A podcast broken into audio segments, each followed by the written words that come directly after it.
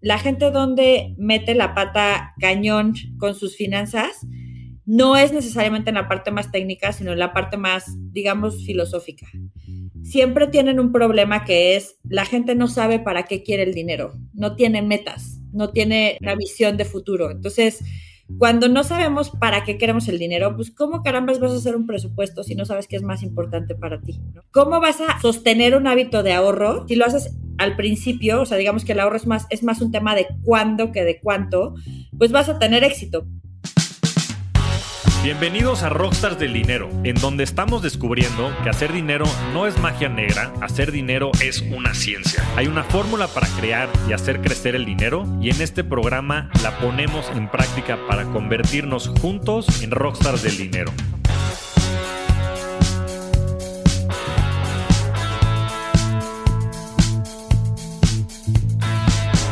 En este episodio contamos con una invitada muy especial a quien admiro desde hace mucho tiempo. Sofía Macías es especialista en educación financiera y autora del bestseller de finanzas personales Pequeño Cerdo Capitalista. Cursó periodismo en la Escuela de Periodismo Carlos Septién García y su MBA en la Escuela Superior de Comercio de Rennes en Francia. Ha colaborado como consultora y conferencista en educación financiera con empresas, instituciones y organizaciones como Mastercard, la Secretaría de Hacienda y la OCDE. En este gran episodio charlamos sobre los 10 años de su libro, su pasión sobre la educación financiera, los aprendizajes de su carrera profesional y sobre la ruta de la riqueza. No pierdas tu tiempo, inviértelo en esta gran conversación con Sofía Macías. Bienvenidos todos a un nuevo episodio de Rockstars del Dinero. El día de hoy contamos con una invitada muy muy especial en que conozco y admiro de mucho tiempo atrás y que me da mucho gusto que esté por fin en el programa. Bienvenida, Sofía. Hola, ¿cómo estás Javier? Qué gusto poder platicar después de algunas idas y venidas y meses de gestación literal. literal. literal, literal. Literal, porque Sofía está a punto de parir en las próximas semanas a su primer bebé. Entonces, te agradezco mucho que también hayas hecho ese esfuerzo. Sé que no son probablemente momentos muy sencillos para ti, pero creo que toda la audiencia de Rockstar del Dinero va a disfrutar mucho de esta plática. Y me gustaría abrir por pues, lo que creo que eres más conocida, que ha sido pues toda la revolución que creaste a partir del pequeño cerdo capitalista, este libro que salió hace ya 10 años, que ahorita le recomiendo a todo mundo que busquen, salió una nueva edición festejando estos nuevos 10 años, pero antes que esto me gustaría que nos contaras de dónde nace esta pasión, cómo nace este proyecto, qué fue lo que te inspira, porque sé que eres alguien muy apasionada del tema, entonces quiero que nos cuentes un poco el background de todo esto creo que a diferencia de muchas personas que siempre tenían como esta idea medio negativa del dinero, en mi casa no existió esa idea negativa del dinero tanto y hay cosas como que de repente tus papás te cuentan que ya traes, ¿no? Entonces mi mamá dice que cuando era chiquita me preguntaban, cuando tenía como tres o cuatro años, que además era un perico y hablaba muchísimo, no es que hayan cambiado mucho las cosas, este, que, que cómo era que, o sea, que era lo que yo quería hacer de grande. Y dice mi mamá que yo contestaba rica millonaria. Ese era mi plan de vida, mi profesión. ya, me parecía que eso era una gran profesión, ser rica millonaria. Ya después el plan para lograrlo estaba un poco extraño porque quería ser maestra y bailarina. Afortunadamente lo de bailarina era en la mañana y lo de maestra en la tarde, porque si no, pues hubiera sido medio dudoso este, lo de los oficios. Procedencia. Ajá, qué tipo de bailarina. Pero no, quería ser bailarina ballet en la mañana y en la tarde maestra. Y pues bueno, de esos dos, la verdad es que creo que con el que me quedé fue maestra, porque a mí me gusta, o sea, fue curioso porque de los 18 a los 20 más o menos, sí, fui Miss de primaria con mi batita y los que han leído Pequeño Cerdo Capitalista y han escuchado esta historia de No seas la bella durmiente del banco, pues ahí fue mi periodo en el que yo fui Miss de primaria y creo que a la fecha sigo siendo, en cierta manera, me encanta y me apasiona el tema del aprendizaje, el tema de la enseñanza y siempre en el tema de educación financiera, ¿no? Entonces, creo que desde muy chica, algo que descubrí es que cuando tú no manejas bien tu dinero o cuando no sabes del dinero, tienes que estar pidiendo permiso de alguna manera, ¿no? Y pedir dinero a tus papás, a tu pareja, en cierto grado, cuando estás súper endeudado y, lo estás haciendo con el megatarjetazo, pedirle al, al, banco en una situación poco favorable es estar pidiendo permiso con tu vida, ¿no? Entonces, para mí el dinero desde muy chica significó eso, no tener que estar pidiendo permiso para mis decisiones y para lo que quería. Y eh, digo, empezó muy básico como pues yo me quería ir justamente de mochilazo con mis amigas y pues mis papás, 18 años, decían un poco esta parte de, bueno, pues que te vaya bien, ¿no? Porque a esa edad la forma de no darte permiso es no darte dinero. Y ahí fue cuando empecé a ahorrar para mi primera meta, ¿no? Cuando empecé a trabajar para tener algún, algún tipo de ingreso para poder lograr ese objetivo.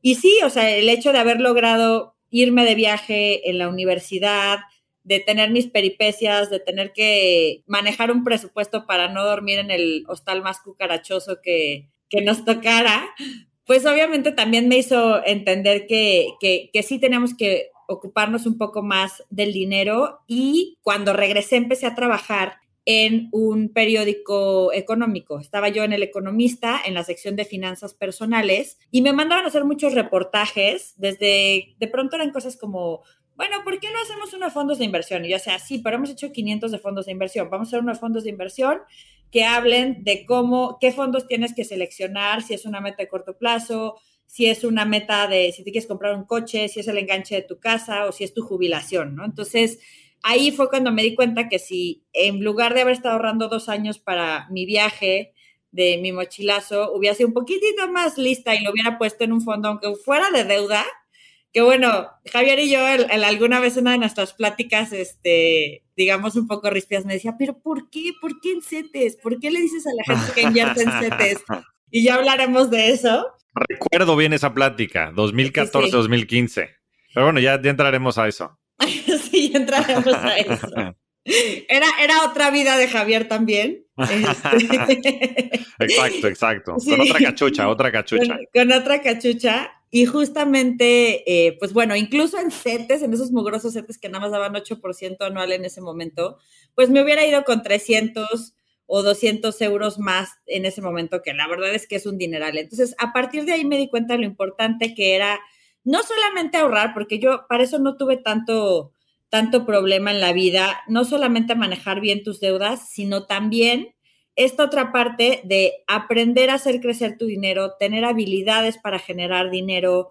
Yo la verdad es que es chistoso, pero fui un poquito al revés que la gente. Yo tuve mi primer emprendimiento antes que mi primer trabajo. O sea, me, cerraron mi primer changarro cuando tenía seis años, iba en el Montessori y pues yo nunca he sido muy de coleccionar cosas. La verdad es que creo que así como la gente que no es muy tragona es buena para el fitness, yo como me choca el tema de, ir a comprar cosas, no soy, no me gusta coleccionar, no soy hoarder, nada de eso. Esa parte pues se me da fácil, ¿no? Pero yo creo que ahí fue donde me di cuenta, digamos, eh, a mí no me gustaba coleccionar cosas, entonces yo los tazos, las libretitas, los stickers, todo lo que yo no me iba a quedar, vendías. los revendía. entonces Ahí, ahí, tenía así una mesita en la que abría ¿no? O sea, en, porque pues es Montessori y en ese Montessori pues ahí guardas tus cosas abajo del escritorio. Y entonces yo en vez de tener pues otras cosas, ahí sacaba mi, mi changarro, entonces pues le tuvieron que hablar a mis papás a decirle que esto no era vendimia y pues bueno, ahí me clausuró mi primer changarro. y a los 15, pues monté, yo quería trabajar en un curso de verano o quería trabajar en un café o una tienda de ropa, pero como era menor de edad nadie me daba chamba. Entonces pasé por, por una casa de cultura donde yo había tomado un curso, pregunté si había trabajo, me dijeron que no, y que ni fuera a la casa Jaime Sabines porque ahí tampoco iba a encontrar y no iban a hacer curso de verano. Y pues yo iba de regreso a mi casa, pregunté en esa casa de cultura y dije, oigan, ¿ustedes van a hacer curso de verano? Dice, pues no lo tenemos, pero si nos traes una propuesta, lo hacemos. Entonces, bueno, en dos horas ahí me puse a hacer un programa, recluté a mi hermano, a mi amiga de 16 años y teníamos alumnos de 11 años en nuestro curso de verano, ¿no? Entonces ahí... Sí, no, la verdad es que qué aventados los de la Casa de Cultura, pero justo, o sea, como que digamos que desde muy chica sí tenía la curiosidad y sí me preguntaba cómo es que la gente gana dinero y cómo es que la gente hace para ahorrarlo y cómo es que la gente hace para crecerlo, ¿no? Me acuerdo mucho que uno de los primeros libros que leí, así que dije, bueno, pues ya, si nadie me contesta, pues tengo que ir a Sanborns a ver si hay algún libro. Me compré el arte de hacer dinero de Mario Borgino, ¿no? Y, y pues bueno, no sé si le entendí mucho o no, porque tendría yo como 17, 18 años justo con esta idea del, del viaje en mente. Pero la verdad es que a partir de ahí se volvió un tema que me pareció interesante. No estaba yo tan consciente de, de lo mucho que me gustaba el tema y de lo mucho que me apasionaba hasta que llegué a la universidad. Yo estudié periodismo y todo lo demás de periodismo me parecía aburridísimo. O sea, la parte de, de política, bueno, me daba dolor de hígado. La parte de deportes, ya, o sea, con un hermano que jugó todo, ya estaba hasta el gorro de los deportes. Y pues cuando llegué a una clase de teoría económica con Rosario Avilés, que es una columnista de aviación, la verdad es que me fascinó. Ella nos hacía buscar notas en el periódico y explicar por qué eso tenía una afectación en nuestra vida o por qué eso podía influir. Entonces ahí fue cuando me di cuenta que cuando tú tienes información que entiendes, y que puedes poner en práctica, puedes tomar decisiones de verdad súper inmediatas que te ayuden a estar mucho mejor con tu dinero, a diferencia de las otras fuentes de información. Entonces, ahí me empezó a gustar el tema y ya no hubo vuelta atrás, o sea, como que toda la vida fue, ya era yo así como estábamos hablando ahorita de los crypto evangelists fuera del aire. Yo era finance evangelist, o sea, yo iba a evangelizar a todo el mundo, era, un, era como los testigos de Jehová del dinero, o sea, iba y molestaba a todos mis amigos con, oye, ¿sabes en qué afuera estás? ¿Y por qué tienes tu dinero debajo del colchón? O, y oye, ¿por qué sacaste una tarjeta de crédito y no te sabes tus fechas de corte de pago? Total, que era una patada donde te platiqué. Entonces, pero no me hacías mucho caso mis amigos, ¿no? Entonces, al cabo del tiempo, eh, en uno de mis trabajos extra para generar más dinero, eh, yo estaba haciendo colaboraciones, hice un reportaje para expansión que se llama Mi blog es mi agente, porque alguien me había contado de una chavita que nunca había pedido trabajo y todo le habían llegado por su blog y luego por otro lado unos cuates, esto era 2007, ¿no? Todavía los blogs no eran negocio ni nada, pero que tenían un blog de luchas y a través y monetizaban a través de una tienda en línea, o sea, esto no había ni Amazon ni Shopify ni nada de eso. Entonces, bueno, a partir de ahí la verdad es que me encantó el tema de los blogs y justo en una evangelización a una de las entrevistadas, después de la entrevista estaba yo preguntándole si sabían qué afuera estaba, pues me di cuenta que nadie de mi edad ni leía El Economista, ni leía Expansión, ni leía ningún lago donde yo colaboraba. Entonces, que la única manera de llegar a más personas de mi edad, pues era a través de los blogs. Y entonces justamente abrí el blog del pequeño cerdo capitalista en 2008, previo a la crisis. Yo trabajaba en El Economista, en ese momento era editora de portada, y pues me tocaba recibir toda la información. Entonces fue un año súper interesante para tener un blog, un año súper interesante para tener información un poco de, pues más cercana de primera mano. Y me llovían preguntas de gente que, a diferencia de mis amigos que me ponían las cruces, sí les interesaba el tema, ¿no? Entonces se volvió una plática como muy sabrosa y se volvió una forma de hablar de un tema que a mí realmente me parecía importantísimo, porque al final yo sí me preguntaba, ¿qué va a pasar con nuestra generación si somos la generación del famoso bono demográfico, que vamos a, realmente tener la población económicamente activa más alta de la historia y le estamos tirando por la borda gustísimo y no estamos ahorrando y nos estamos endeudando y bueno, nadie piensa en el retiro ni remotamente. ¿Qué va a pasar en el 2050 cuando seamos una mayoría de adultos mayores o más bien seamos muchos más adultos mayores, el doble de lo que somos ahorita, en vez del 7%, el 14% de la población? Pues no solamente vamos a ser un país de viejos, sino de viejos y de pobres, ¿no? Entonces, a mí ese panorama me preocupaba, me parecía bastante desolador. Y creo que al final, aunque había y siempre ha habido temas de educación financiera, autores y todo, en ese momento en particular, ahorita creo que ha cambiado muchísimo y hay más voces y hay más cosas y hay más todo, todo era muy cuadrado, muy para especialistas, muy de señor regañón calvito, muy de este. Totalmente era como un poquito el economista que medio iba a hablar al programa, pero que nadie le entendía, ¿no? Entonces, al final, Pequeño Cerdo Capitalista, para bien o para mal, como empezó como un blog, era donde nadie me enchinchaba con cómo tenía que escribir, entonces yo me daba rienda suelta. De hecho, los primeros posts son bastante penosos, ahí siguen por si ustedes quieren ir a ver mi ridículo. Pero pues tienen dedazos, tienen faltas de ortografía, se escuchan como una chavita de 23 años o de 22 años que era, digo, o por ahí que era lo que tenía. Pero la verdad es que era algo que se necesitaba. También se necesitaba, creo que, una mirada fresca, o sea, una mirada de alguien no especialista que no hablara con tecnicismos del tema del dinero. Y pues al final eso acabó interesando a muchas personas y, y sí fue una locura porque yo me fui en 2009 a hacer una maestría a Francia. Mientras estaba por allá, alguien escribió una reseña del blog en la revista una aerolínea y Fernando Esteves, que estaba dirigiendo la editorial, estaba en ese avión y de repente vio la reseña y literal arrancó la página y se la dio a su equipo, dijo, digan a esta niña si quiere escribir un libro, ¿no? Entonces La niña se escribió el libro, fue mucha suerte, la verdad. Y a las tres semanas de que salió en 2011, tuve muchísima suerte porque pues Roberto Morán, que había sido mi editor en Dinero Inteligente y que bueno, sigue siendo un gran sensei en el tema de finanzas y de edición y de periodismo y de todo, me llevó al programa de Carlos Push de radio y a partir de ahí, bueno, en tres semanas el libro se agotó el primer tiraje, que eran 5.000 ejemplares, y se volvió una locura de, en un año ya tenía 17 reimpresiones o por ahí. Y es ahorita, pues, el libro de finanzas personales más leído en, en México, son cerca de 329 mil ejemplares ya de, del libro de finanzas.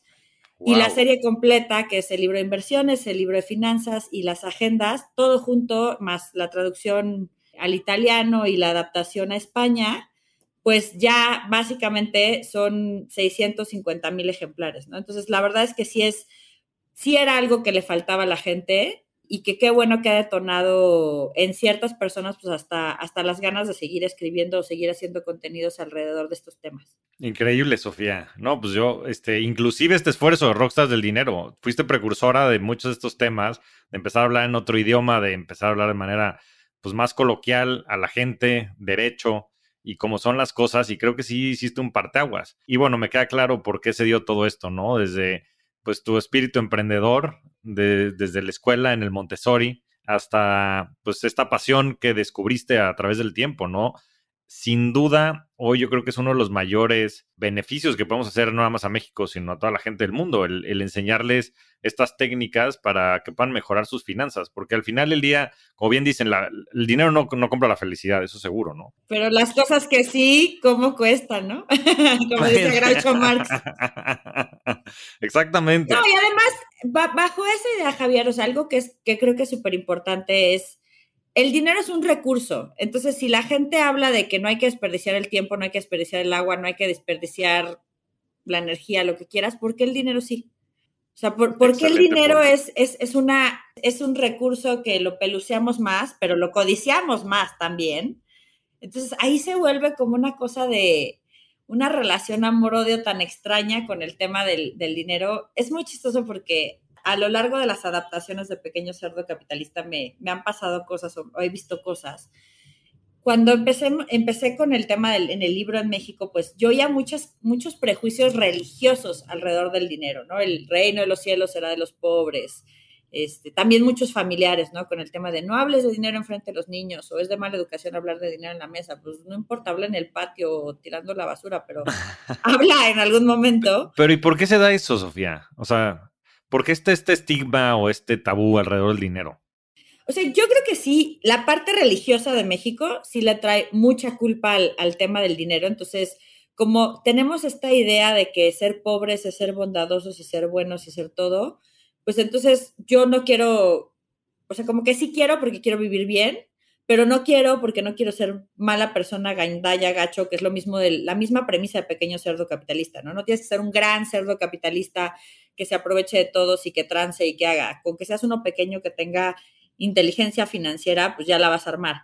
Pero lo chistoso es que en cada país es diferente. En España, por ejemplo, el tema es súper político. O sea, si, si a ti te interesa el dinero, eres un facha. Eres alguien de derechas y alguien de izquierdas o alguien que le interesa la justicia social o que le interesa que el mundo es un lugar más equilibrado, ah, no, tú no puedes ser bueno con el dinero porque entonces ya estás este, cochino, corrupto y todo lo demás. Entonces, esa es parte de, creo que del problema, ¿no? Que le, le, ponemos pesos y le ponemos valoraciones al dinero que son metafinancieras, o sea, que no tienen que ver con los recursos. Sí, prejuicios. Y, y creo que hace todo el sentido del mundo, ¿no? Más por el contexto pues, muy religioso de México y yo creo que en España, pues también seguramente más político, porque están un poco más avanzados en temas de desarrollo.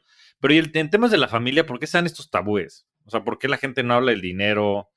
Pues yo creo que el más sencillo es que no saben, ¿no? O sea, pues como que si supieran, hablarían un poquito, un poquito más. Y la otra también es que si estamos bien traumados, o sea, la generación de nuestros papás, no sé si en el caso la tuya, o sea, todos tienen algún trauma con las devaluaciones, ¿no? De hecho, la gente aunque ya el, gobierno no fija el tipo de cambio en México, cuando se cae el peso, sigue diciendo que hubo una devaluación en lugar de una depreciación por muy batacazo que se haya dado, ¿no? es cierto. Y en general, como que esta, ahorita este año, la verdad, la inflación ha estado gruesa y por eso todo el tema de tener una diversificación adecuada y de conocer instrumentos tan básicos como la parte de tasa real y como tener también otros activos distintos y alternativos como, como pudieran ser este fintech, eh, incluido pues criptomonedas, crowdfunding, etcétera. Incluso también bolsa, y no solo de México, sino de Estados Unidos, porque el otro día me estaban haciendo una comparación. De hecho, no, no sé si fue uno de, no, pensé que había sido uno de tus entrevistados, pero no, fue uno de los, de los asistentes al, al Manifest. Pensé que había sido Pablo, pero no. Alguien que fue al Manifest me estaba contando que la capitalización de Google es más grande que toda la bolsa mexicana, ¿no? Pero es como el doble, es como el doble o el triple, es, una locura. Entonces, imagínate, o sea, si, digamos que si tú por invertir en bolsa solo entiendes invertir en la bolsa mexicana, pues estás fregado porque, digamos que literal, muchos de los financieros aquí se van a enojar y se los digo sin, sin, sin mala fe ni a los de la bolsa ni a, ni a los de Viva, pero sí dicen que la bolsa mexicana es un monedero, ¿no? eso dicen mis amigos, este, los que están en, más, más en tema de ETFs, este, fondos, etcétera. Es una realidad. Entonces, bueno, o sea, ante estos escenarios, o sea, como que nuestros papás lo que piensan es, hay mucha inflación, compra cosas, porque si no el dinero va a valer menos, en lugar de pensar cuáles son las alternativas de inversión que si las tengo me van a ayudar a defenderme o a proteger. Y eso esa parte es súper interesante porque todo el mundo como que tiene la idea de las inversiones de Lobo de Wall Street o de Rico MacPato, cuando las inversiones también tienen una parte en la que te protegen. Entonces, la gente que tiene miedo de perder su dinero al invertir, lo que no se da cuenta es que al no invertir está perdiendo. Pero bueno, regresando un poco a lo de los papás, es el tema de, creo que los traumas financieros de lo que ha sido la economía a lo largo del tiempo eh, y estos traumas se manifiestan en cosas como el oro siempre es la mejor inversión, invierte en bienes raíces o compra cosas porque después van a valer menos, ¿no? O no, no planes a futuro porque de todos modos puede venir una devaluación. O sea, como que empiezan a ver este, este tipo de temas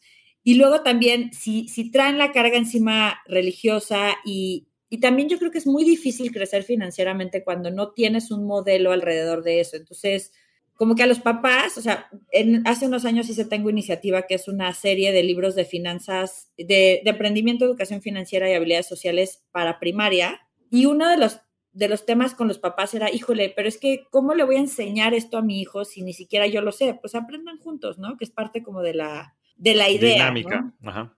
Exacto, entonces creo que por ahí va el, tema de, de, por qué nos asusta tanto el dinero y todos los demás temas. Y además, bueno, la típica de, uy, es que tienes que ser bien bueno en matemáticas. Esa, que es una mentira absoluta, ¿no? O sea, las finanzas son mucho más comportamentales, ¿no? En ese sentido, sobre todo cuando inviertes, pues es un tema más de hábitos que siquiera de saber qué hacer, ¿no? Digo, tienes que tener las bases y saber en qué invertir, como dices, inclusive saber cuál es tu objetivo, si es que pues quieres tener cierto riesgo, ¿no? O si más bien quieres protegerte. Pero creo que vamos por allá. Pero digamos que cuando estás hablando de, dinero a nivel personal, o sea, la verdad es que con que sepas sumar, restar, multiplicar y dividir ya la armaste. Y si no lo sabes, sí regrésate a primaria porque aunque no lo necesites para finanzas, lo necesitas para la vida. Para la vida.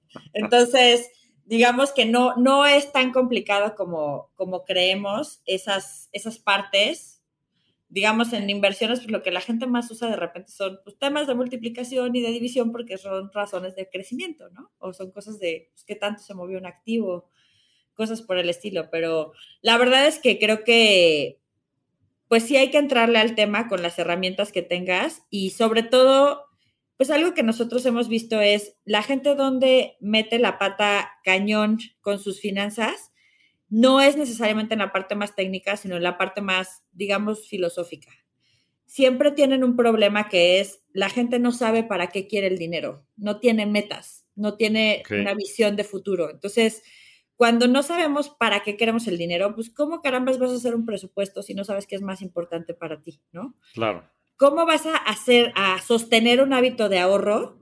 El quítame lo que me lo gasto, que se los ponemos en el, en el libro del pequeño cerdo capitalista, sí es maravilloso porque si tú domicilias tu ahorro y lo haces en cuanto recibes tus ingresos, en lugar de estarte esperando a ver si te sobra el dinero a final de mes, pues si recibes, si, si lo haces al principio, o sea, digamos que el ahorro es más, es más un tema de cuándo que de cuánto, pues vas a tener éxito. Pero si ese quítame lo que me lo gasto no tiene un objetivo, pues quizás en algún momento dices, ah, pues lo saco para Acapulcazo, ¿no? O, ay, pues ya ahora sí, 20, 2022, ahora sí, vengan a tu reino todos los conciertos que me perdí en estos dos años de pandemia y que no está mal, también se vale tener el fondo para los placeres, pero lo que me refiero es, hay que tener también una planeación para eso. Pero la gente que no sabe qué quiere con el dinero o qué quiere con su vida en general, que se pueda traducir a temas de dinero también, también se les hace durísimo bolas el engrudo con el tema de en qué voy a invertir, porque entonces nos regresamos a esta visión mágica de las inversiones, de cuál es la mejor inversión, como si hubiera una sola inversión que va a resolver todo, que te va a dar rendimientos rápido, vas a tener el dinero disponible y vas a tener el riesgo bajísimo, pues eso no existe, esa es la carta Santa Claus, ¿no? Entonces, estos elementos vas a tener que estar jugando con ellos de acuerdo a lo que quieres, pero si no sabes qué quieres, está en chino. Entonces, yo sí lo que he visto mucho, o sea, tenemos en Pequeño Cerdo Capitalista desde finales de 2018 un curso que se llama Retos Financieros, que uno de los principales cambios es qué tanto puedo lograr hacer esta, esta parte de definir mis metas y hacerlo de una forma efectiva, ¿no? ¿Qué quiero, cuánto cuesta, cuándo lo quiero lograr y qué estoy dispuesta a hacer para llegar a eso? ¿Qué gastos voy a reducir? ¿Qué ingresos voy a aumentar? ¿En qué voy a invertir o qué voy a hacer? para que esto realmente me saque de la inercia que tengo normalmente, ¿no? Y ya de ahí, pues ya puedes construir sobre eso, porque ya puedes construir, pues, eh, un presupuesto, puedes construir un hábito de ahorro, puedes construir una estrategia de inversión, puedes construir, incluso hasta un negocio lo puedes construir porque sabes qué quieres con el dinero. O qué quieres con tu vida. Sí, creo que lo dices muy bien. Y hay un par de capítulos, el de Pablo Sánchez, el segundo, y, el, y otro con Carlos Terán, que hablamos mucho de estos temas. Y es como un maratón, ¿no? Al final ya cuando sabes que quieres correr un maratón, pues ya sabes qué es lo que tienes que hacer y sabes probablemente a qué tengas que renunciar y qué tienes que sacrificar. Pero todo lo haces porque tienes ese objetivo en mente, esa visión. Y lo mismo pasa, como dices, ¿no? Si, si tú quieres lo que sea, ¿no? Comprarte un inmueble o lo que fuera, pues vas a tener eso como, como meta o como norte y te va a ayudar a, tal vez no atascarte en los conciertos del 2022. Ahora, que si tu, que si tu meta es esa, está perfecto, ¿no? Como dices, claro. pero nada más reconocerlo y tal vez no agarrar y poner todos tus ahorros en algún activo riesgoso pensando que se van a duplicar mágicamente, ¿no?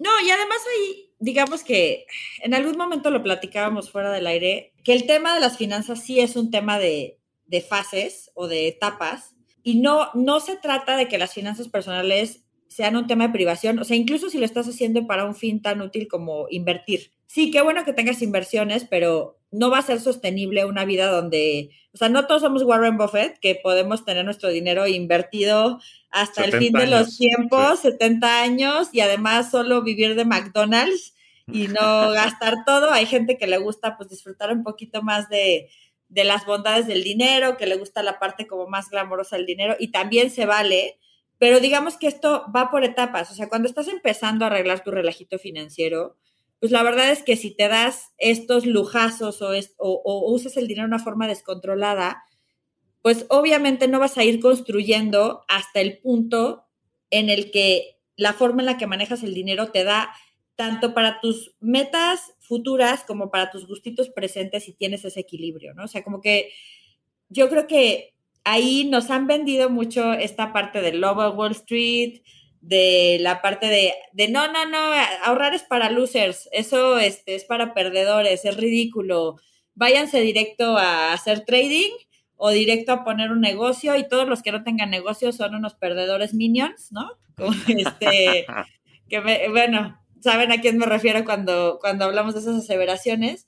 Y yo creo que la verdad es que sí necesitas ir construyendo bases de hecho, tener, pasar por esta fase de conciencia de qué quiero, ¿no? O sea, de cuáles son, digamos, mis metas más importantes en este momento y que pueden ser metas, una primera meta de tres meses es perfecta para que vayas ejercitándolo y después de eso puedas hacer metas a un año y después de eso metas a largo plazo, etcétera, ¿no? Pero tener esa parte de claridad, entender dónde está tu relajito financiero. La segunda etapa que nosotros le llamábamos frugalidad, pues ni modo, les guste o no, se van a tener que amarrar el cinturón si traen un relajote financiero. Si traes deudas, si eh, nunca has ahorrado, si no tienes fondo de emergencia, pues lo vas a tener que hacer, chulis. O sea, igual y no lo vas a tener que hacer mucho tiempo, pero seis meses sí y no, no. 100 pesos en una aplicación de, de trading y de opciones binarias no te va a hacer millonario, así que lo vas a tener que hacer. Y ya una vez que construyes esta base de, de, frugalidad y de buenos hábitos, pues igual y ya cuando empiezas a cumplir algunas metas, te empiezas también a enfocar a tener un fondo de emergencias y a, y a la parte de protección, ¿no? O sea, a ver qué seguros necesito, que es bien chistoso, pero el fondo de emergencias sí es uno de los activos que te hace mejor inversionista. O sea, si tú tienes dinero ahorrado para imprevistos, si tienes esta parte en la que tienes entre tres y seis meses de tus gastos, digamos, esta, esta parte que además es buenísimo para dormir tranquilo, entonces es mucho más fácil que con el resto del dinero puedas hacer una estrategia de inversión.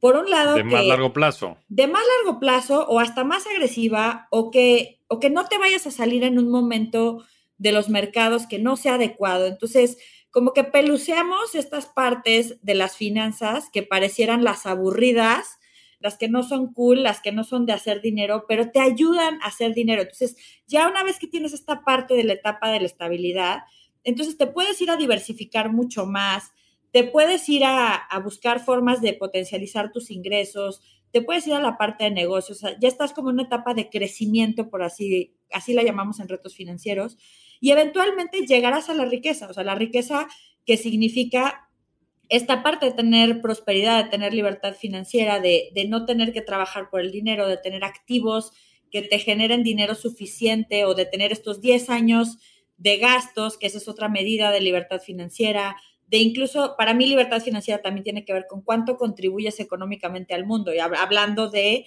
si yo realmente hago que otras personas generen dinero o genero, ya sea porque las mentoreo, porque, tengo, porque genero empleos, porque hago donaciones a causas importantes. O sea, creo que ya trasciende un poquito el, el tema nada más de gustito o no, gastito o no, ¿eh? pero es un proceso y justamente como que solo nos queremos enfocar en la parte de hacer el dinero, cuando toda la otra parte de las finanzas lo que te hace es darte más estabilidad para que sigas creciendo y escalando. O sea, yo tengo una cantidad enorme de, de, casos que se van directito a la parte de me voy a invertir en, en cripto sin haber invertido nunca en nada y no tengo fondo de emergencias y además todavía debo la tarjeta, pues eso qué va a ser descalabro.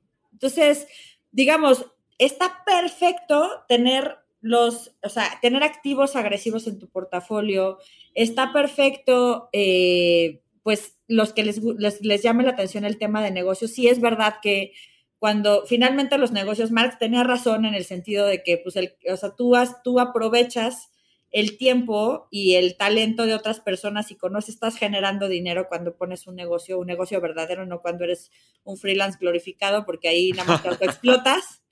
Pero, pero digamos que sí hay, sí hay como un tema real en, esos, en eso, pero las bases de las finanzas y tener una buena base para esta ruta a la riqueza es importante. Sí, yo siempre he dicho que, que creo que la riqueza, como definición, es cuando tienes ingresos pasivos que son mayores a tus gastos, ¿no? Y eso se dice fácil, pero bueno, para eso tienes que construir todas estas bases que te permitan ya sea tener un negocio o tener este lo que sea, ¿no? Inclusive un libro o cualquiera de estas fuentes. Sí, un activo. un activo que puede estar generando flujo mientras duermes, literalmente, y que eso te ayude a tener, o sea, si es, cuando eso es mayor a tus gastos, entonces pues estás generando este flujo, ¿no? A través del tiempo. Claro, que, que, ojo, o sea, mira que te lo va a decir alguien que, que ha tenido la, la, dicha y la suerte, la bendición, la...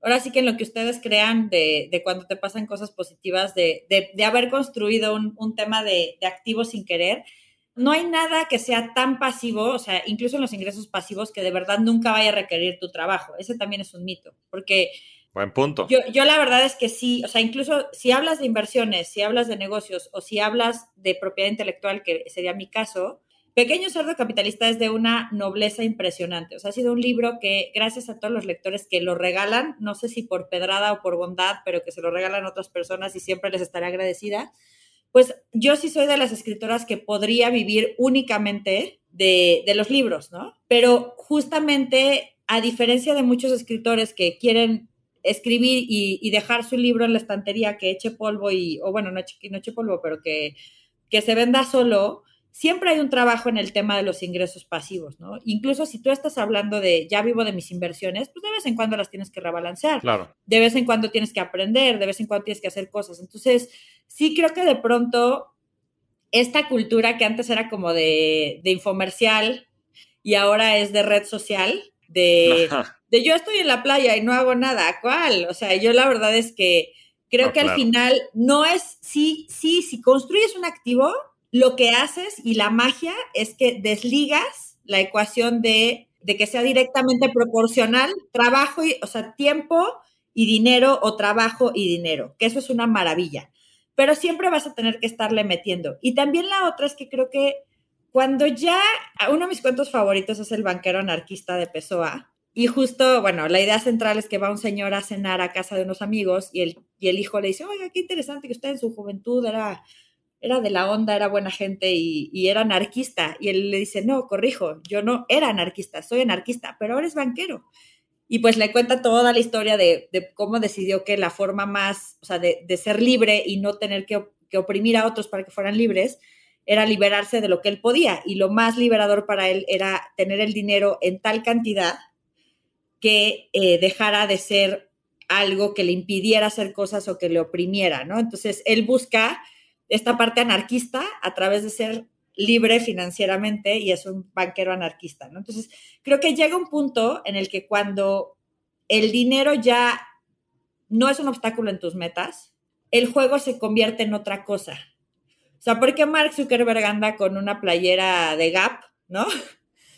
Y, y ahorita está con Meta y, y, sigue tratando de conquistar al mundo, Pinky. Pues porque el juego ya se volvió otra cosa, ¿no? Entonces, claro. ¿Por qué Warren Buffett, aunque es el hombre más rico, bueno, no, es uno de los inversionistas más legendarios, pero fue un, siempre está en la lista de Forbes, aunque ya cada vez por las tecnológicas más abajo? ¿Por qué su juego no, no necesariamente era traer el Lamborghini, no? O hay, hay raperos que han tenido infinitamente coches más que los de él. Él era muy famoso porque acabó eh, cambiando su Cadillac que tenía 10 años por otro Cadillac que tampoco era como la gran cosa, ¿no? Pues porque justamente el juego se vuelve se vuelve distinto, ¿no? Se vuelve más el reto de cuánto puedes crecer, de qué puedes aportar, de qué otras cosas puedes hacer. O sea, digamos que todo se vuelve muy más loviano en el sentido de cuando ya tienes tus necesidades muy básicas cubiertas, empiezas a buscar otras cosas y otras cosas y otras cosas y otras cosas, ¿no? Entonces, para mí, el tema de la libertad financiera es que el dinero no sea un obstáculo en ninguna de tus metas y tus planes, ¿no? Y que tengas la capacidad de decidir lo que quieras en tu vida sin que el dinero sea factor. Eso pues la verdad no es lo que tiene mucha gente. Hay muchas personas que no se cambian de chamba porque el dinero es un problema, ¿no? Porque dónde voy a encontrar un trabajo igual o porque tengo deudas o que o cosas, o sea, cosas tan dramáticas como parejas que se quedan juntas. Sí, caray. Pues por, por ese tipo de temas. Y, y creo que esa parte es, es importantísima y, es, y ahí es cuando nos damos cuenta de que el dinero no nada más son esta cosa metálica o, electrónica ahora o virtual, ¿no? Sino realmente tiene un peso muy importante en nuestras vidas. Sí, caray. Y más en un país como, como lo es México, en donde existe pues tanta inequidad en todo, ¿no? En temas de género, en temas sociales, en temas este, socioeconómicos. Creo que toma una relevancia especial, ¿no? Me encantó esa definición que, que, dices acerca de la libertad financiera, porque creo que va mucho más allá, ¿no? Y creo que justo el tema es que no impida que tú puedas lograr tus objetivos y que te puedas desarrollar como persona, ¿no? Y también me, me gustó mucho que no nada más lo incluyes a un nivel personal, sino también lo incluyes a un nivel social, ¿no? Que es el que puedas también contribuir a la sociedad, a que ésta se desarrolle, a que los agentes de la misma este, puedan tener esta misma libertad. Me fascinó y creo que tienes toda la razón y, bueno, estoy convencido de que es gran parte de lo que haces este, día a día y por eso pues, has cuidado tanto esta propiedad intelectual que yo más que suerte creo que ha sido mucho mérito porque creo que identificaste un, un punto en la historia del país, un área de oportunidad, de una forma de comunicar algo de manera distinta y creo que eso ha tenido con muchas ramificaciones y que poco a poco pues las cosas van cambiando, ¿no? Y... Yo te diría que fue más perseverancia que otra cosa y ahí es, no, de verdad, o sea, porque a diferencia de muchas personas que han tocado el tema, pues yo no lo he soltado, ¿no? Entonces, a mí me da mucha risa cuando me dicen así como, pero ¿cuál fue la fórmula pequeño cerdo capitalista? Porque se imaginan que yo era un genio de marketing, que creé todo un tema alrededor de la educación financiera y lo diseñé y lo lancé al mercado y, fue perfecto. Y no, o sea, yo lo único que hice fue abrir un blog donde había una conversación donde yo encontraba cuáles eran las cosas que la gente realmente no sabía sobre el dinero. O sea, porque ellos me hacían preguntas. Entonces, ¿qué es lo que han hecho mal sistemáticamente las instituciones financieras y por qué sus programas de educación financiera a veces no funcionan? Porque ellos quieren ir a explicarles lo que la gente tiene que saber. Yo simplemente era una usuaria más, ignorante igual, que tenía la gran oportunidad de preguntarle a gente que sí era experta y que me tuvieran la paciencia y que además esa fuera mi chamba y por eso me pagaban, yo era periodista, y así ir aprendiendo, ¿no? Entonces, esas lagunas de qué es lo que la gente no sabe y, y esos temas, a la fecha, en Pequeño Cerdo Capitalista tenemos una regla súper fuerte que si una pregunta sale tres veces, por la vía que sea, redes sociales, nos preguntan en el newsletter, nos escriben a la página, eh, una alumna de retos financieros, quien sea, nos hacen tres veces una pregunta sobre el mismo tema, ese tema se investiga y se publica. Porque esos son los mejores temas que hemos tenido, ¿no? De hecho, en el libro incluso hay quotes de lectores, porque hay, hay citas de lectores, porque por ahí había, cuando salió todo el tema de las estafas piramidales, bueno, todo el rollo de la crisis financiera 2008, pues ahí estaba Bernie Madoff, ¿no? El, que se transó hasta Spielberg y a, no sé, y a Almodóvar y no sé cuánta gente y, que justo murió, no me acuerdo si este año o el año pasado. Sí, sí, sí. Y se supone que es el esposo ficticio de la película de, de Blue Jasmine, ¿no? De Woody Allen. Bueno, el caso es que publiqué un post sobre el tema de Madoff y uno de los lectores, San Screen de Mexicali, eh, escribió, este, es que todos queremos sernos ricos sin despeinarnos. Y esa fue como una frase que dije, claro, ese, es, ese es el gran problema de por qué caemos sistemáticamente en la flor de la abundancia, en la pirámide de, lo que sea, en este, pues en las llamadas, en el correo del príncipe de Etiopía, que ahora ya lo, lo, posicionan con el tema de es que le dio COVID, ¿no? O sea, todos lo, lo, lo cambian. ¿Por qué caemos en el link de WhatsApp que nos mandan para, según ganarnos algo? ¿Por qué? Pues por eso, porque queremos sernos ricos sin despeinarnos. Entonces, creo que puedes o no tener el talento, pero hay gente que probablemente escribía mejor que yo o que sabía más técnicamente que yo. Digo, con el tiempo también uno agarra callo, ¿no? Afortunadamente, este, justo eso es parte del tema, ¿no? Siempre tener estas ganas de seguir aprendiendo. pero la diferencia es la perseverancia. O sea, hay gente que la pregunta más común cuando hablas de negocios, la gente te dice, oye, ¿y cuánto es el tiempo que se necesita para llegar a punto de equilibrio? Pues depende de que estés emprendiendo, ¿no? O cuál sea tu negocio. Pero yo creo que si haces algo suficiente tiempo, si eres persistente, si eres constante y en todo, en inversiones, en tus negocios, en contenidos, pues evidentemente vas a tener éxito, ¿no? O sea, yo, el blog se escribió dos años antes de que se escribiera el libro y el libro pues lo escribí en tres meses, pero claro, traía toda la escuela del tema del blog. El famoso interés compuesto, ¿no? O sea, eso también aplica para todo en la vida. Para la vida y las inversiones. Las inversiones y la vida, porque, pues sí, todos los artículos que has escrito en el blog y demás te ayudaron a escribir el libro. Y yo te diría que también la curiosidad, porque ahora que lo dices, pues sí, si estás también, digamos que usando toda esta comunidad que se ha ido creando alrededor de todos los esfuerzos que haces para justo como sorcear este, las preguntas y las dudas y desarrollar sobre eso, pues creo que también indica mucho la curiosidad y la mente abierta que siempre han tenido en el proyecto y que además de la perseverancia y la resiliencia, creo que han sido parte del éxito.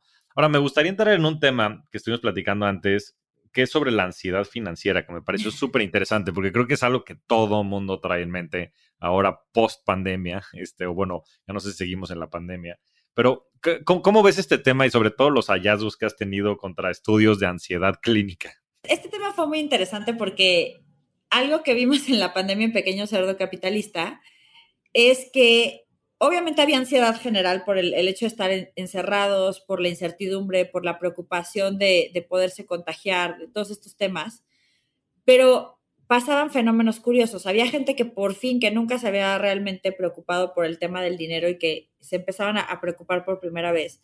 Pero también la ansiedad, que es como este miedo desproporcionado a algo que quizás en ese momento no está sucediendo, también eh, les estaba empezando a generar muchos temas de compras compulsivas.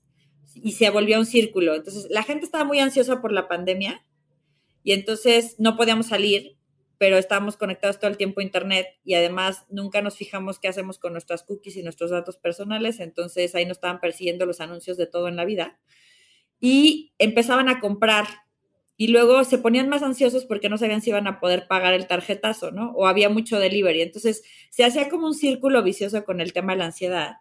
Y platicando con una consultora de Redbox de innovación, estuvimos platicando un poquito de qué tendencias veíamos o qué veíamos que había cambiado con la gente por el, tema de, la pandemia. Entonces, para la agenda de retos financieros del 2022, justo como que le dedicamos todo un mes a tener paz con tu dinero y uno de los temas era diagnosticar la ansiedad financiera. Entonces, yo empecé a preguntarme, bueno, ¿cómo se diagnostica la ansiedad en general? Y hay un test de la clínica Mayo que tiene eh, algunas preguntas y yo dije, bueno, ¿y esto cómo se aterrizaría a temas financieros? Entonces hicimos un ejercicio en el que tienes 12 preguntas y te voy a leer como nada más algunas para, para que pensemos en qué tanto nos, o sea, digamos, tenemos ansiedad financiera, que es esta digamos, este, este miedo desproporcionado al tema de cómo manejar nuestros recursos y que puede ser ansiedad, pues por deudas exorbitantes, por afrontar el retiro, incluso por invertir que nos paraliza o que, o que no queremos tomar decisiones un poquito más arriesgadas porque qué miedo, ¿no?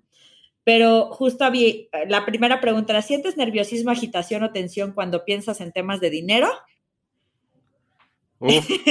a ver, que la, que la, que la conteste cada quien. Este, yo creo que van a haber muchos, muchos sentimientos al respecto.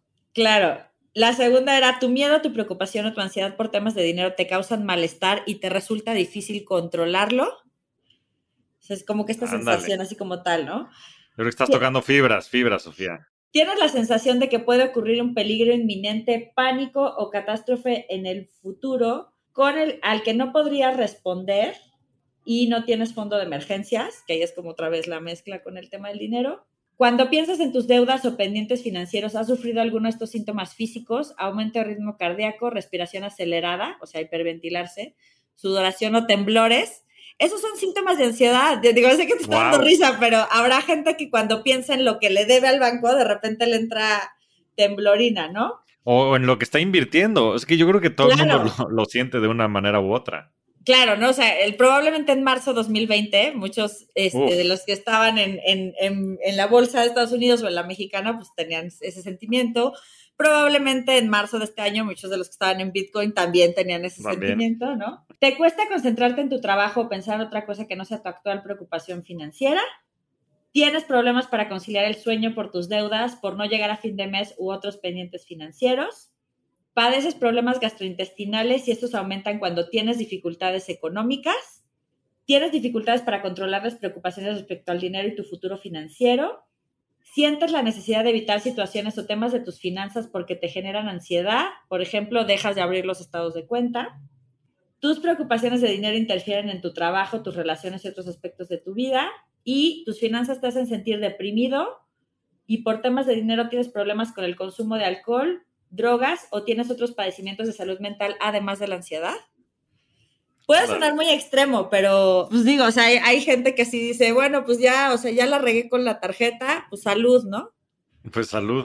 Oye, y, y, si, y si responde, respondemos que sí, ¿qué hacemos al respecto? La idea es que si tenías uno o dos síntomas de vez en cuando, pues puede ser una etapa, pero si eres consciente de, de que eso es algo constante, sí sería importante hacer dos cosas. Buscar ayuda profesional para la parte psicológica, porque pues obviamente esto no se trata nada más de diagnosticarse y seguir con la ansiedad financiera por la vida.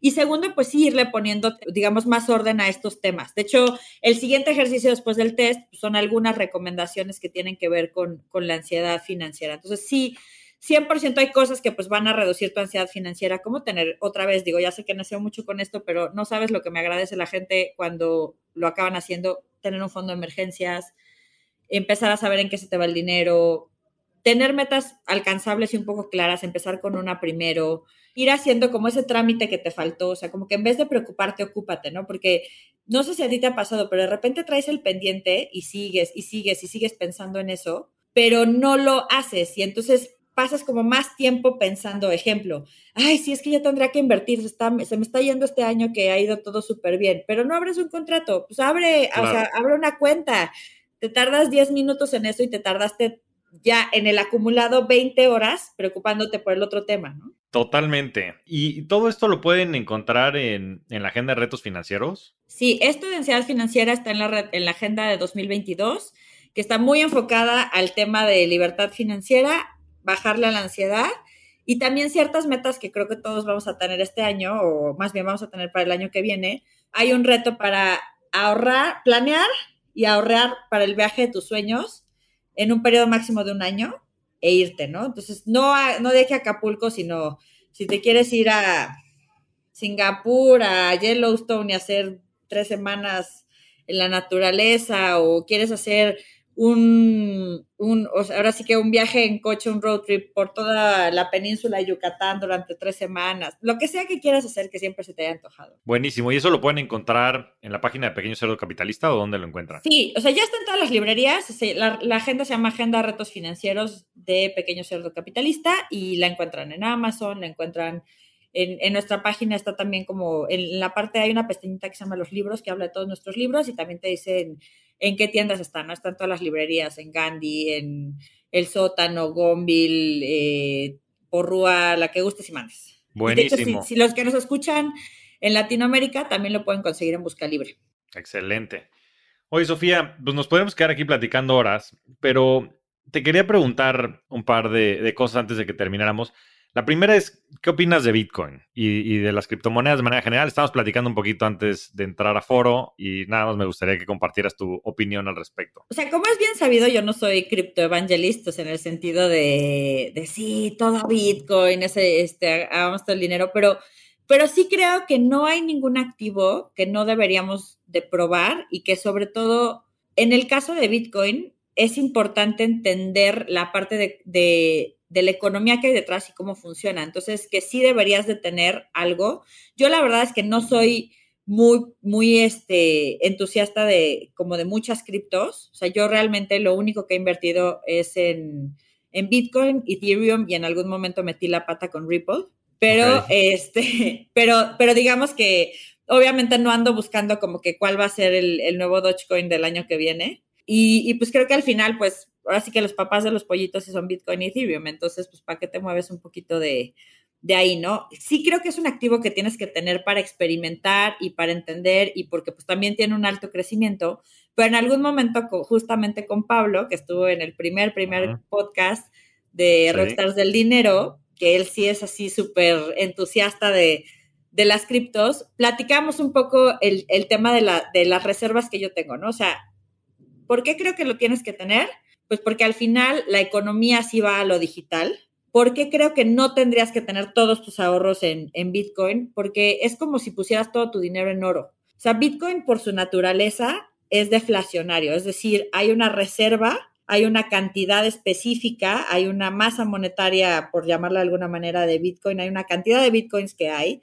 Entonces, la gente no tiene tanto incentivo para gastar Bitcoin porque es más bien una reserva de valor. En eso se parece mucho más al oro, ¿no? Mucho más a, tener un lingote o un ETF de oro o, algo de, oro, que si bien es un activo que, lo guardas y, lo puedes usar para, para, que, porque estás esperando que cada vez eh, valga más, va a ser muy difícil, digo, tendría que avanzar muchísimo más la tecnología, pero hoy Bitcoin es caro como moneda. O sea, si tú quieres hacer transacciones, es caro.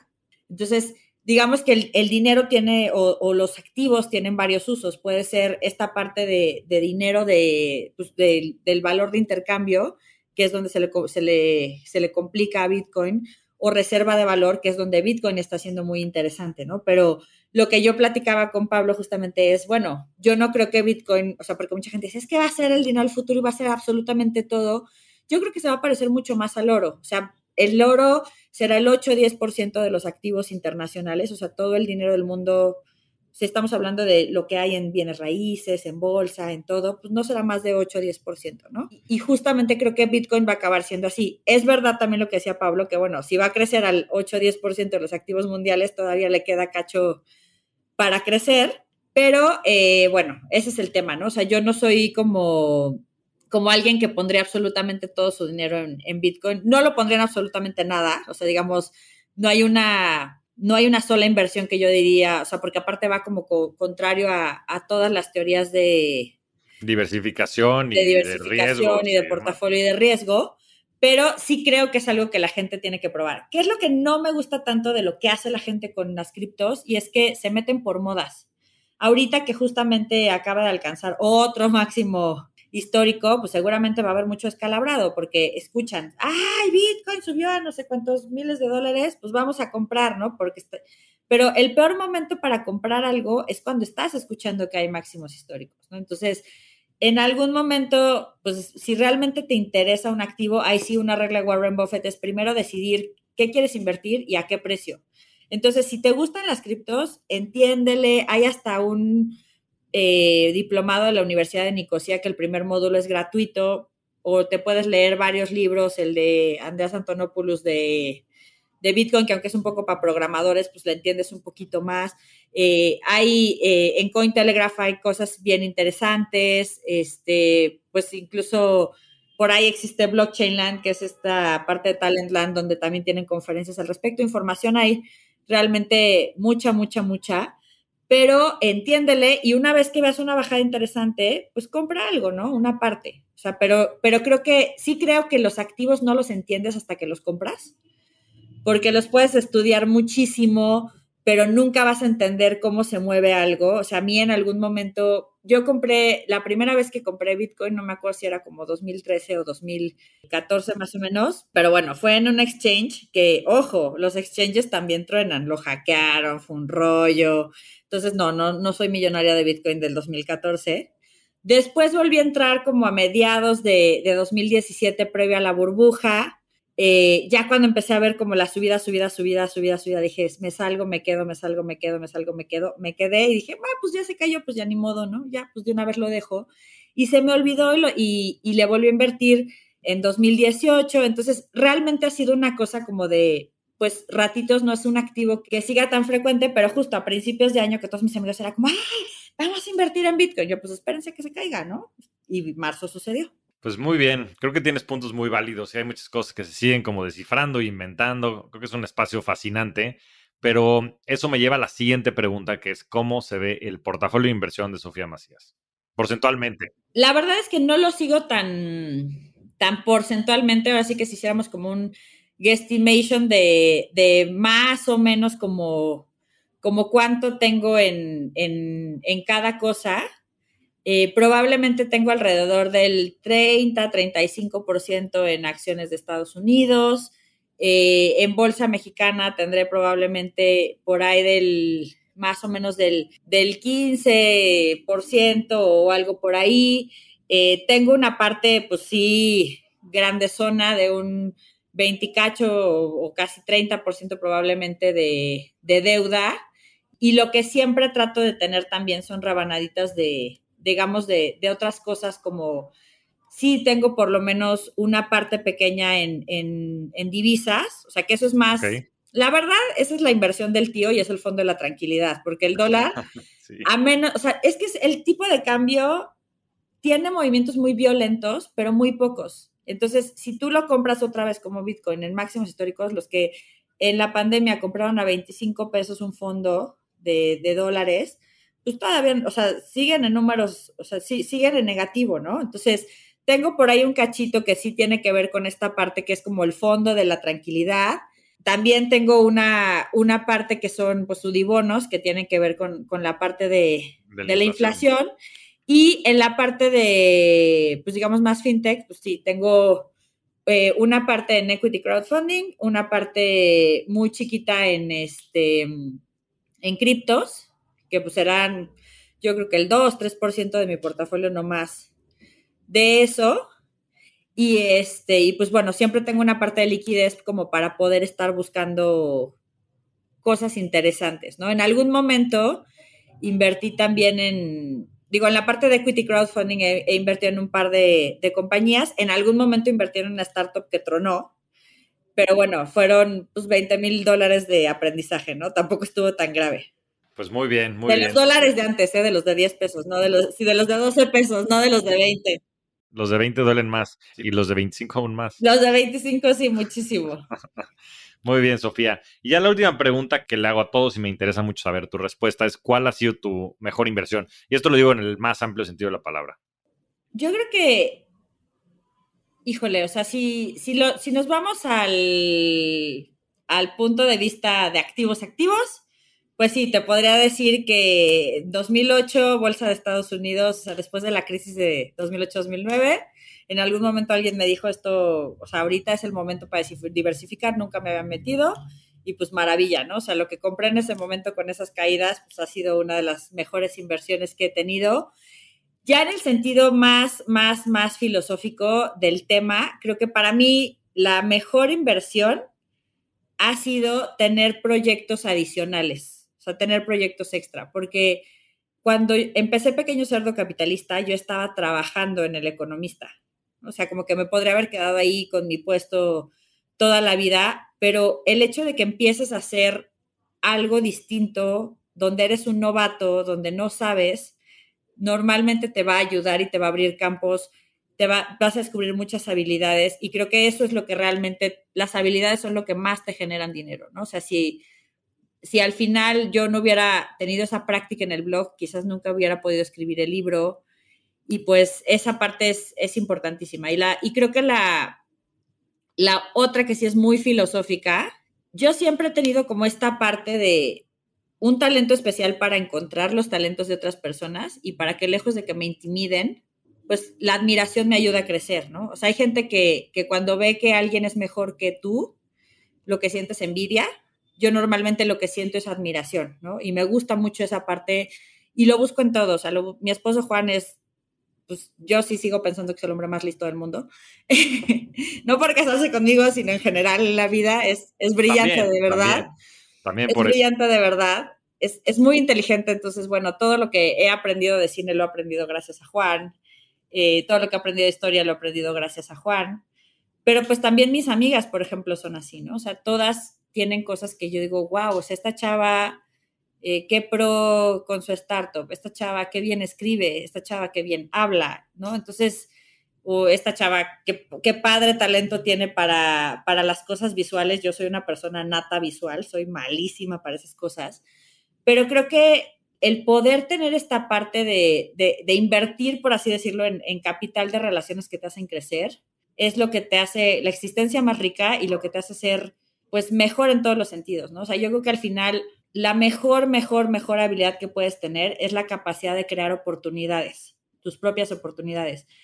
Y para mí sería muy difícil crear estas oportunidades si no estuviera activamente buscando siempre gente extraordinaria en mi vida, ¿no? O sea, desde, desde las personas que quiero hasta las personas con las que trabajo, las personas de las que aprendo, porque al final pues digo, hay muchas cosas que las puedes aprender googleando y así, pero hay, no, hay algo en esta otra parte de quienes son verdaderos pros, de verdaderos, eh, pues rockstars en su campo para usar el, título de, de rockstars del dinero, que no hay manera que, o sea, es, el crash course, el MBA este, súper elevado, que no importa dónde vayas, no lo vas a conseguir más que de esa forma. Me encantó. Ahora sí que cerrando con broche de oro coincido. Al final dicen que eres la suma de las cinco personas más cercanas, ¿no? Yo creo que hay que invertir en encontrarlas, hay que invertir también en mantenerlas, ¿no? Yo creo que es una gran inversión. Me quedo con eso, me quedo con la resiliencia, me quedo con la curiosidad que te ha llevado hasta esto y me quedo con mucha admiración que te tengo, Sofía. Eres una verdadera rockstar de dinero y te agradezco mucho, mucho el estar con nosotros aquí en el programa. No, al revés, muchísimas gracias Javier por la, por la invitación. Qué, qué padre que, digamos, todos los caminos te han llevado a, a la parte de, de, educación financiera y pues bueno, algún día tendremos que hacer un episodio del behind the scenes de, de las vidas pasadas de, de, Javier y por qué odia a los CETES. No, es cierto. sí, tendremos que hacer eso, eso va a estar divertido. Chas en el próximo Monifest, lo platicamos. Ándale, estaría buenísimo, estaría genial. Buenísimo. Muchísimas gracias. Un abrazo. Muchas gracias a todos. Nos vemos semana a semana en este espacio para convertirnos juntos en rockstars del dinero. Yo soy Javier Martínez Morodo. Búscame en redes sociales como arroba Javier MTZ Morodo. Y suscríbete a Rockstars del Dinero en Spotify, Apple Podcast, donde sea que escuches tus programas. Agradecimientos especiales a todo el equipo de producción. Rockstars del Dinero es una producción de Sonoro.